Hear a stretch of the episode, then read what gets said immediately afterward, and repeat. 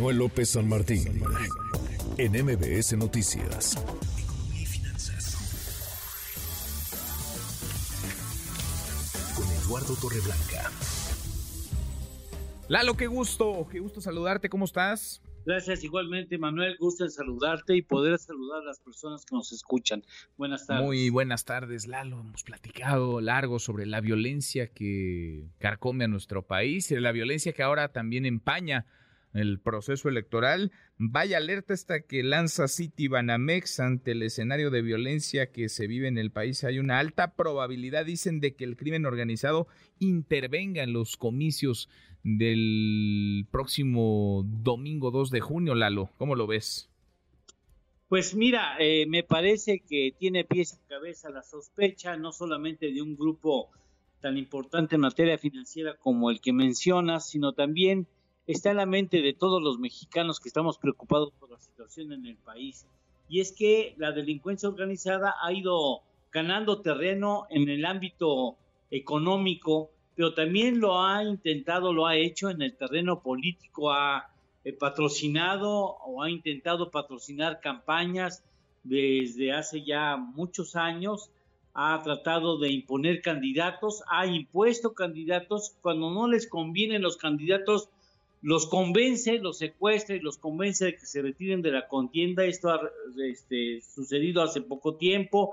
También ha secuestrado a funcionarios de toda una casilla y los sustituye, es decir, ya ha intervenido porque se cree con el tamaño y la fuerza necesaria para enfrentar al Estado mexicano. Y eso preocupa no solamente a los mexicanos, sino que también preocupa a los extranjeros porque tienen invertidos en este país sus recursos pensando en un futuro democrático y en paz. Eh, mira, la violencia, la violencia impuesta por la criminalidad organizada en el país es muchísimo más grande que el tema de la corrupción que antes nos preocupaba preponderantemente. Se estima, según el índice de la paz en México, que el costo de la criminalidad organizada es del tamaño de entre 18 y el 21% del Producto Interno Bruto. Estamos hablando de 4.6 billones de pesos.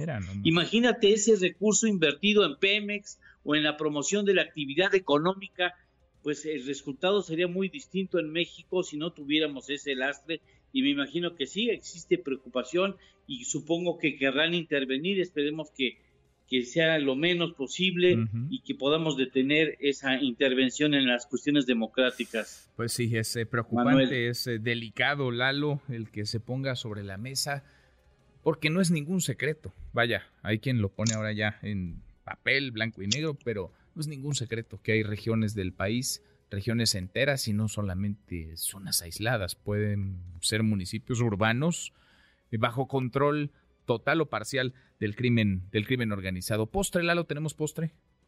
Claro que sí, acaba de darse a conocer por Eurostat la estadística del Producto Interno Bruto, primera lectura del Producto Interno Bruto de la zona euro con un avance en el cuarto trimestre del año pasado de 0.1%, mm. 0.1% cuando en el tercer trimestre estaban en 0%, lo que hace que técnicamente esté un poquitito más lejos de la recesión económica, mucho más cerca de la recesión en Europa que Estados Unidos. ¿eh? Mira, interesante el, el dato para no perder perspectiva. Abrazo grande, gracias Lalo. Gracias, Manuel. Buenas tardes, buen provecho al auditorio. Muy buenas tardes, es Eduardo Torreblanca. Redes sociales para que siga en contacto: Twitter, Facebook y TikTok. M. López San Martín.